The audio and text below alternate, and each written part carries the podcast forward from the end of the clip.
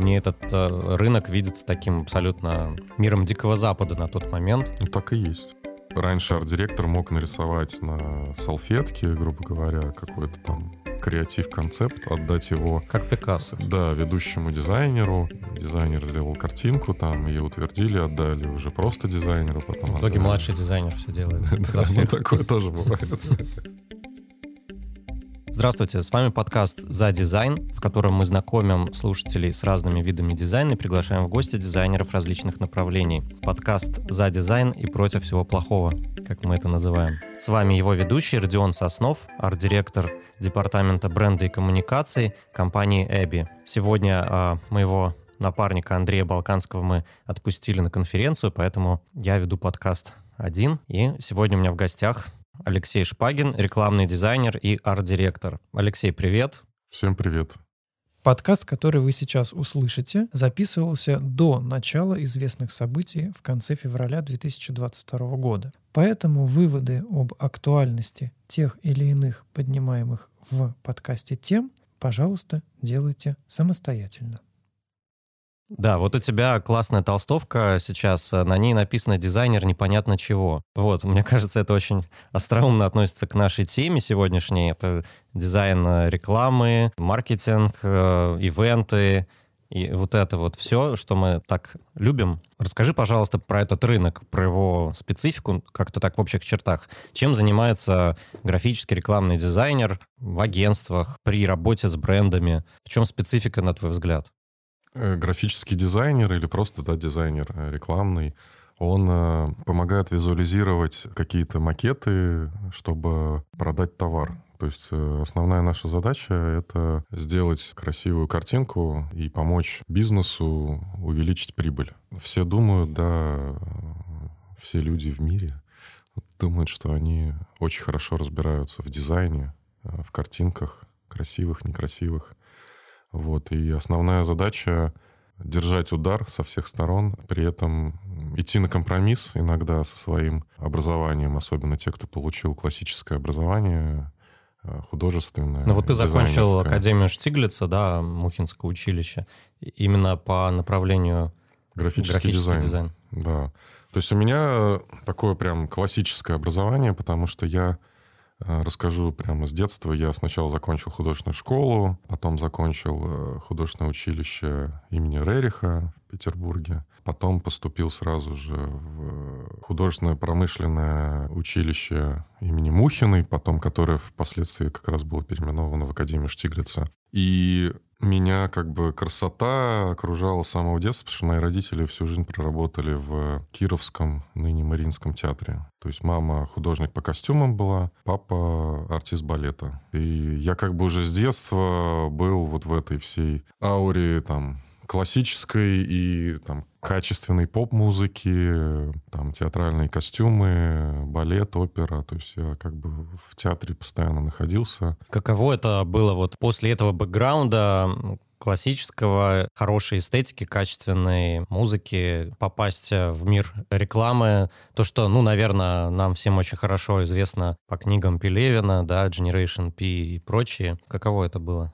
И как ты с этим справился? Я как бы начинал свой профессиональный путь в конце 90-х, а, и тогда вообще профессия дизайнер, она была очень модная, это было как бы очень круто. Тогда только начинали работать на компьютерах. Я могу сказать, что я, получив как бы классическое образование и начиная вообще работать с дизайном руками, то есть э, все работы мы делали э, руками, то есть шрифты руками делали, ресфедером, там, кисточкой, валиком и так далее. Но потом ты пришел в агентство, и там просто пиратские шрифты качались, и никакого риск-федера. В первом агентстве там были не пиратские, кстати, шрифты. Там все было фирменное. Проблема, кстати, образования до сих пор существует, что во многих институтах не учат вообще программам, да, и работе в них. Вот, и тогда, конечно, пришлось э, учиться уже прямо как бы на работе, в полях, вот. И, естественно, самая большая проблема, когда ты сталкиваешься с реальностью, да, с клиентами реальными, которые требуют от тебя совсем другого. Дорого, богато, да, быстро. Ни, ни одного пустого места в макете, чтобы все было заполнено, все было очень крупно и так далее. Логотип побольше. И, да, и, и это просто полностью противоречит твоему там образованию, что вот там должен быть воздух, должна быть композиция, должно быть что-то главное, что-то второстепенное и так далее. Вот, и основная задача, да, это вот э, как-то сделать так, чтобы было и все правильно, красиво и понравилось и клиенту, и выполняла свою основную задачу, то есть, да, продавала там какой-то продукт или что-то рекламировала. Угу. Ну, то есть э, в любом случае какой-то компромисс приходится искать, да, с заказчиком, с клиентом. Вот ты упомянул, что ты начал в конце 90-х. Я просто хочу подчеркнуть, да, что сейчас 22 год, получается, что ты отработал все нулевые по профессии, да, да. все десятые годы. И вот захватил еще две декады. Сейчас работаешь уже в 20-х э, годах когда у нас там цифровизация, метаплатформы, экосистемы и прочее. И при этом захватил еще конец 90-х, когда вот, ну, я лично еще не работал тогда, но мне этот э, рынок видится таким абсолютно миром Дикого Запада на тот момент. Ну, так и есть. Вот расскажи, как шла вот эта эволюция, как менялся рынок, как менялась профессия, как менялись подходы, клиенты? В конце 90-х вообще была достаточно низкая конкуренция, то есть рекламных агентств было очень мало, было там несколько крупных игроков на рынке. И, например, в Петербурге тоже находились агентства очень крупные, там некоторые крупнее даже, чем московские, ну или соразмерно московским. То есть в Питере были агентства, которые там запускали Procter Gamble, э, какие-то очень крупные компании. Сейчас совершенно другая ситуация. Тогда, конечно, главное было владение вот каким-то техническим парком, э, компьютером, какой-то техникой, да, потому что это стоило тоже очень дорого. Тогда вот кто владел э, компьютером и вообще умел на нем работать, потому что тоже тогда нигде не учили работе там в профессиональных программах графических. И зачастую там дизайнерами становились просто программисты, какие-то технические люди, которые просто хорошо разбираются в программе и умеют с ней работать. Соответственно, как бы и дизайн был такой. И тогда клиент не был избалован какими-то там красивыми дизайнами, то есть ему хватало уже, что вот его логотип поставили и какой-то там слоган написали. Угу. А что вот, ну, в нулевые, ну, вот этот стык 90-е нулевые, я так понимаю, что в нулевые как раз вот пришли большие агентства, агентства, в том числе сетевые мировые агентства в Москву, в Петербург открыли свои филиалы. Что из себя представлял э, мир рекламного дизайна в нулевые? В нулевые, да, стала расти конкуренция, появился большой спрос на рекламу, то есть экономическая ситуация, то есть как-то все стало очень быстро развиваться. Главные носители были это наружная реклама, пресса, то есть какие-то журналы, газеты и так далее, флайеры, ну, флайеры даже, по-моему, попозже появились. Но самое главное, да, была наружка, ну и, те, и телек, телевизор тоже, да, какие-то ролики. Это было самое востребованное.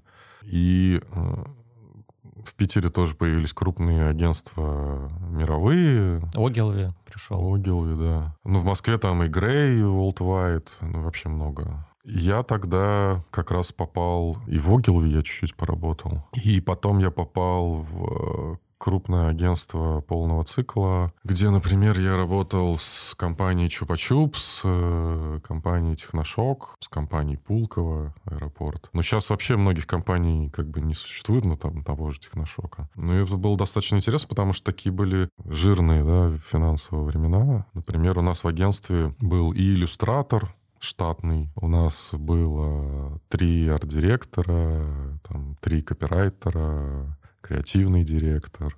То есть такое все было. Плюс очень... куча дизайнеров еще. Да, плюс еще штат дизайнеров. Там иллюстратор, он рисовал раскадровки глобальные, причем руками это все делалось на больших бордах профессионально. То есть как бы рынок позволял держать большой штат и каждый занимался своим делом, и были там припресс-инженеры, все было так по полочкам разложено. Мы с тобой поговорили про нулевые, да, про эти, как их называют, жирные нулевые, богатые достаточно годы, когда были большие рекламные бюджеты, были заказчики, клиенты, которые, в принципе, не экономили, заказывали много рекламы, много дизайна, и, соответственно, агентства были сыты, и дизайнеры, иллюстраторы, копирайтеры тоже, в общем-то, неплохо существовали. В пересчете на доллары получали очень неплохую зарплату, на мой взгляд, да. многих случаях выше, чем сейчас они получают. Да, так и есть в пересчете на доллар, опять же. Ты упомянул, что вот э, многие содержали даже иллюстраторов в штате. Сейчас такое крайне редко встречается, то есть это все-таки более проектные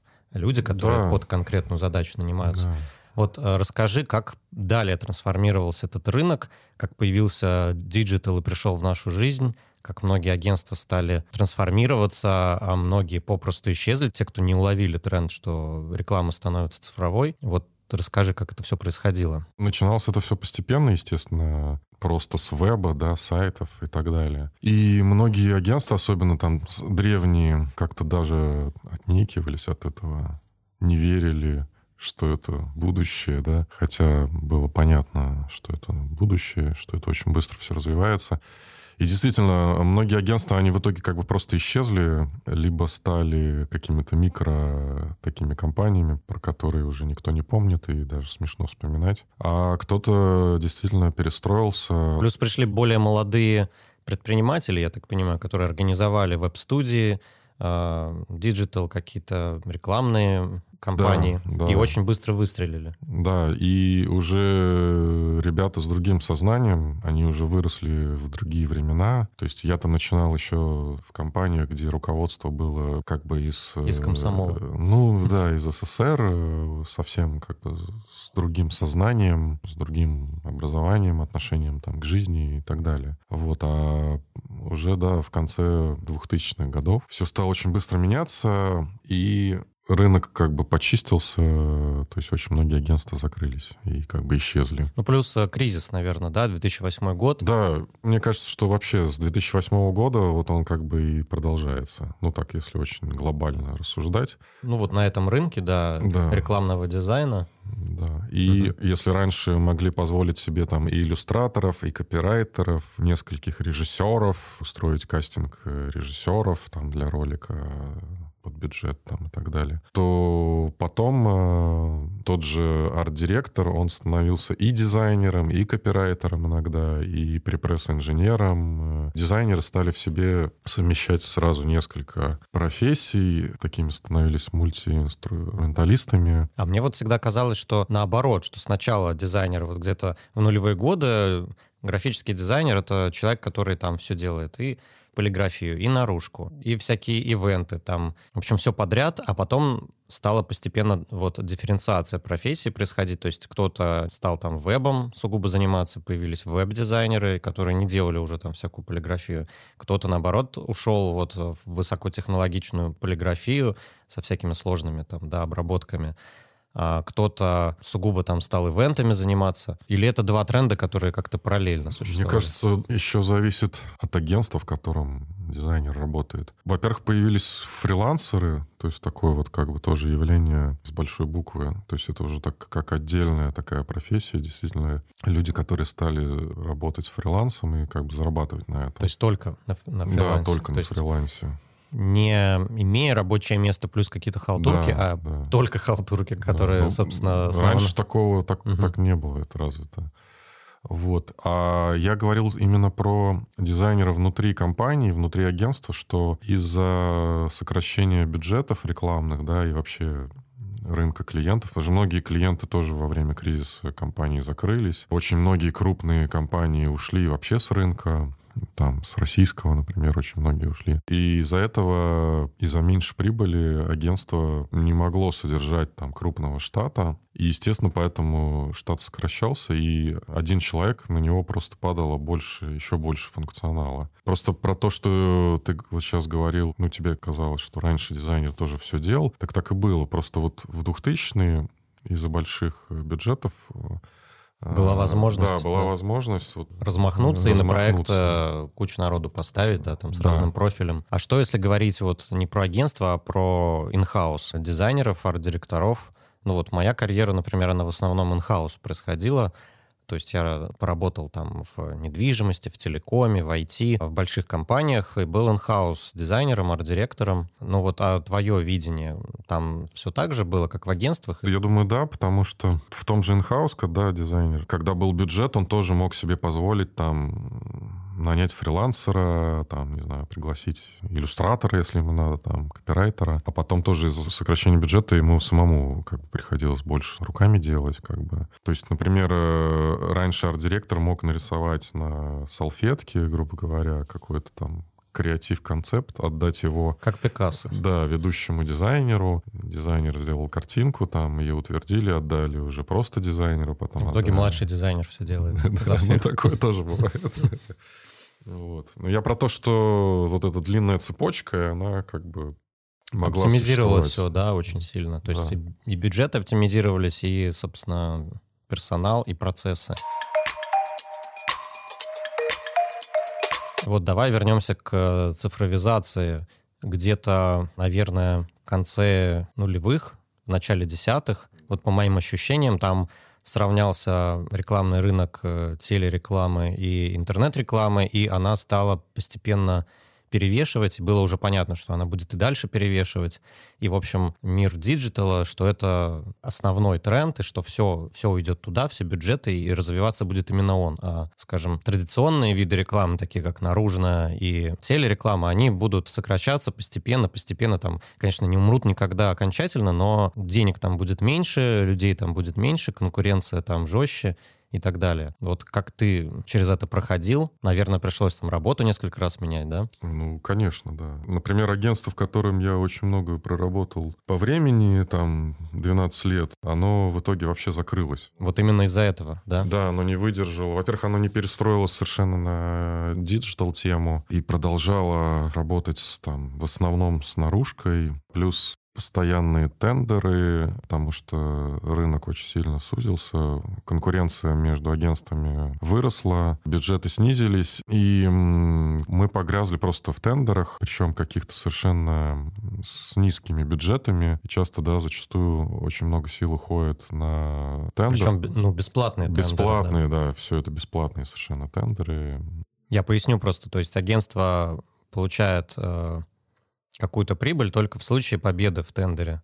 Если выбирается другое агентство, то они уходят Да. ни с чем. И, соответственно, платят какую-то компенсацию небольшую своим сотрудникам, которые работали на этом проекте, без тех бонусов, которые они бы получили в случае победы в тендере. Да, агентство может месяц делать там 2-3 тендера, да, и не выиграть вообще ничего, и прибыли ноль, как бы, да, вот. И в итоге многие агентства как бы закрылись. То есть какие-то агентства существуют как бы номинально, то есть они вроде есть, но у них нету постоянного как бы штата какого-то, ну, там он есть 2-3 человека, да. А дальше они уже под какую-то конкретную задачу, реальную, да, если она появляется, они просто берут фрилансеров, там, каких-то бывших своих сотрудников, там, по, по знакомству. Действительно, как бы этот рынок так сильно упал, особенно то, что связано с полиграфией, например, да. У меня вот был опыт работы арт-директором типографии, но нас как бы тянул основной крупный клиент э, американский, американский бренд, который производит смартфоны. Да, скажем. который производит смартфоны. И вот за счет этого все очень хорошо было, потому что ну, большой бюджет. Рынок — это весь бывший СНГ, куда все печатали. И за счет этого типография как бы процветала, да. Но также было видно, тот момент, это было где-то начало э, десятых годов, ну, ближе к середине даже. Тогда уже было видно, что рынок печатной рекламы снижается очень сильно, потому что в тех же торговых центрах, да, где размещается реклама, все заменялось на экраны. То есть все печатные истории, они заменялись на экраны. Сейчас, по-моему, уже практически мало где есть печатная реклама. Ну, сейчас и наружная реклама, ну вот по Москве, например, я очень мало вижу традиционных билбордов, я вижу цифровые именно билборды Да, в да, основном. да. Ну, В Питере тоже ну, гораздо меньше, конечно, но уже видно, что рынок так сужается. Но я думаю, что та же полиграфия, она все равно останется. И, э, наверное, она перейдет, может, в какой-то узкий такой э, сегмент, может, даже какой-то люксовый. Мгм. То есть какие-то, например, э, крутые там альбомы, именно связанные с такой тактильностью. Да, с какой-то бумагой, дорогой дизайнерской бумагой, с обработкой, с, там, с лаком, с тиснением. Да, с вырубкой, там, термоподъемами, то есть такое. Это, наверное, станет таким как бы эксклюзивом, таким супер-супер эксклюзивом. Может, какие-то альбомы тоже дорогостоящие, Мгм. там, печатью. Я думаю, это все останется. А вот это все, я не знаю, те же флайерсы, флайеры, вот эта вся раздатка, мне кажется, это совершенно вообще не работающая история, которая скоро должна Ну, уже- пандемия окончательно добила, мне кажется, Да. все вот эти механики, когда раздавались какие-то флайеры из рук в руки, когда на, на стендах что-то надо было брать, какие-то да. буклетики. А, то есть э, сейчас это все цифровизуется, в том числе из-за того, что ковид наложил ограничения на сами ивенты, то есть они перешли в онлайн. И плюс а, люди не хотят руками лишний раз что-то трогать, то, что да. другие трогали. Ну, плюс еще, во-первых, же выросла себестоимость э, производства печатной продукции, потому что тоже в связи там, с кризисом э, краска бумага, она очень сильно подорожала там, в разы.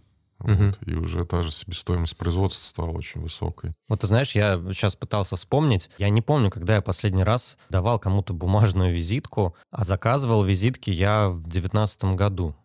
То есть, ну, три года назад. Последний раз. Я, у меня да они до сих больше. пор лежат не, не раздатые. Я тоже не помню.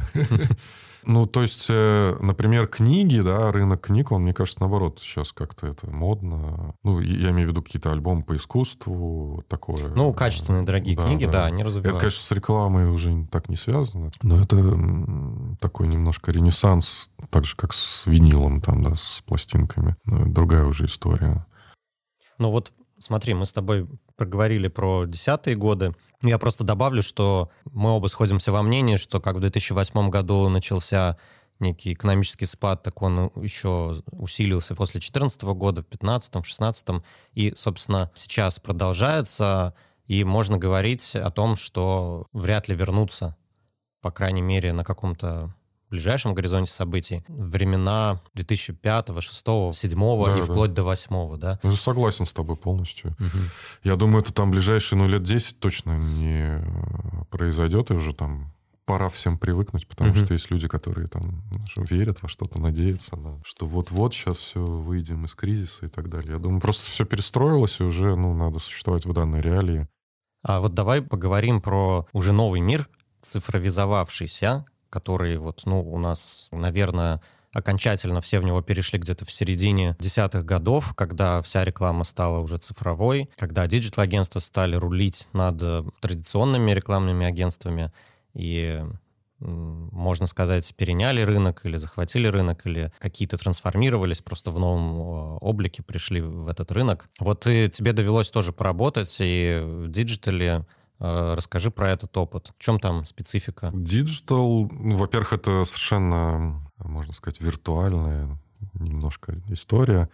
Это для тех там таких людей, как я, да, кто там все руками начинал еще делать. Это тяжело для таких людей. Конечно, да. Но многим вообще тяжело переучиться, и многие даже не хотят, они ну, не понимают вот этой цифровой истории. И в обратную сторону, более молодые ребята, так, которые родились уже с айфоном в руке, ну, а, да. им, не даю, им не дается вот взять э, Вот я как раз хотел альбом, про, да? про это сказать, что глобально э, все равно диджитал или там, не знаю, грубо говоря, полиграфия. Потому что самое главное в дизайне, да, это композиция, восприятие композиции, какой-то вкус, понимание тенденций рынка, там какой-то моды э, в дизайне и так далее.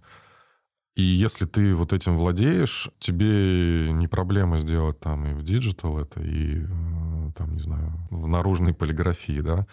Вот, это как бы самая глобальная история. Вот. Но многим просто тяжело психологически как бы перестроиться. Вот у меня есть друзья, мои однокурсники, они до сих пор вот сидят в древних агентствах, про которые уже даже никто не знает и не помнит, но которые как бы зажигали там в конце 90-х, там в 2000-е. Вот, а сейчас там совсем все плачевно, и вот там, ну, один дизайнер сидит в этой компании, и все, больше никого нету. Вот, а и им просто психологически очень тяжело. Вот. Но вот сейчас у меня опыт работы в диджитал-агентстве. Но сейчас, э, насколько я знаю, ты вот э, сотрудничаешь с компанией, которая имеет отношение к другому американскому бренду, который тоже ты просил не называть, да, но, но он... Очень крупный. Да, но он э, начинался с э, небольшого книжного магазина да. в онлайне. Да, ну, кто знает, тот поймет. Да. Вот, да, и здесь у меня сейчас основная э, задача как раз курировать ребят и как-то их образовывать, молодых дизайнеров, талантливых в диджитал-сфере.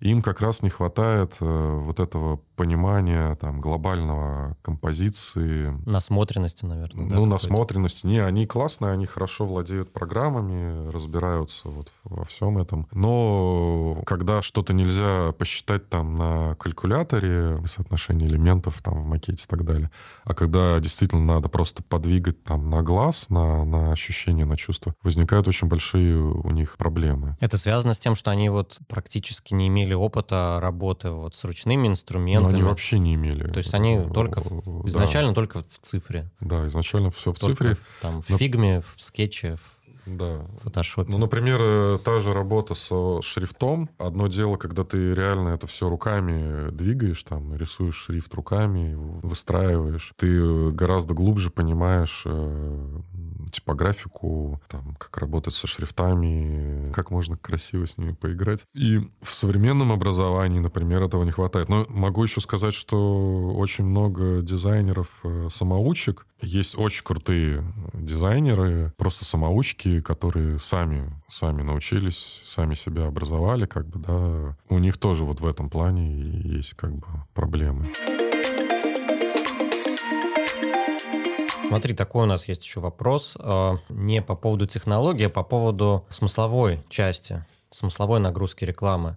Вот есть такое ощущение, что произошел э, постепенный переход от наивных постсоветских граждан. Вспомнить рекламу 90-х, да, там, которая, и начало нулевых, которая до сих пор в виде каких-то мемов вирусится да, типа там сколько вешать в граммах, или там да, да. где ты был, пиво пил, один раз персил, всегда персил. Ну, в общем, всякие такие штуки. Я просто с удивлением для себя обнаружил, что некоторые молодые ребята говорят, там, это не айс, допустим. Хотя это нечто 15 или там 20-летней давности из рекламы Дирол, по-моему, да? Да, да, да. Вот, вопрос про креатив. То есть э, как он изменился и как произошло переход э, вот этого сознания от э, такого народного креатива до сугубо персонализированной рекламы, которая есть сейчас, которая рассчитана максимально вот, таргетирована на тебя, да, и там практически нет креатива, на мой взгляд, да, то есть она очень функциональна. Ну, вот если брать там то, что мы видим на YouTube, рекламу, да, в соцсетях и так далее. Я согласен с тобой совершенно, что креатива сейчас вообще почти ноль. Но я думаю, это еще связано с изменением бэкграунда аудитории, на которую нацелена реклама. Например, ну сейчас большинство большинство людей, они вообще не читают книжки. Там. У них нет такого богатого как бы опыта, чтобы они понимали какие-то тонкие там креативы, да, которые отсылают э, в какие-то классические, не знаю, произведения там или там в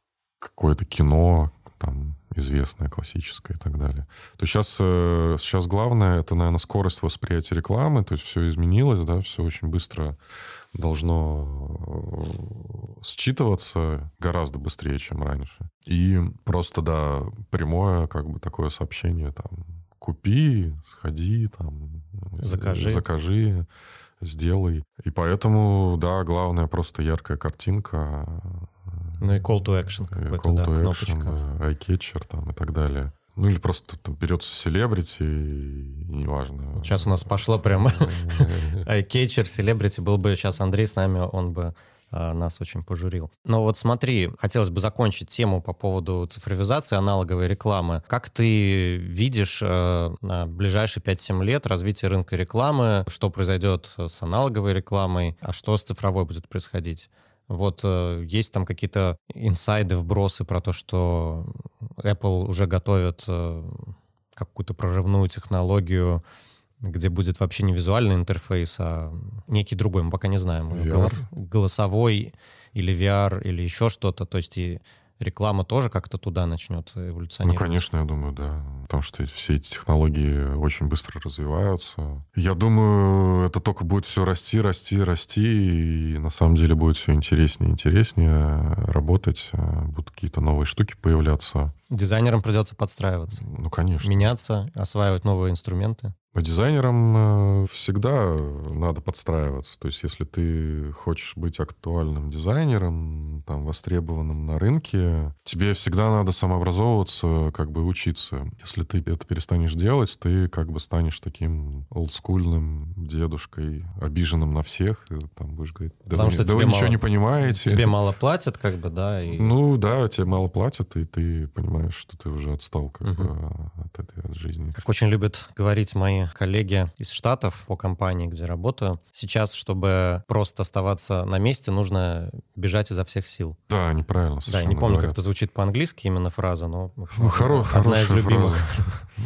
Хорошо говорят, правильно.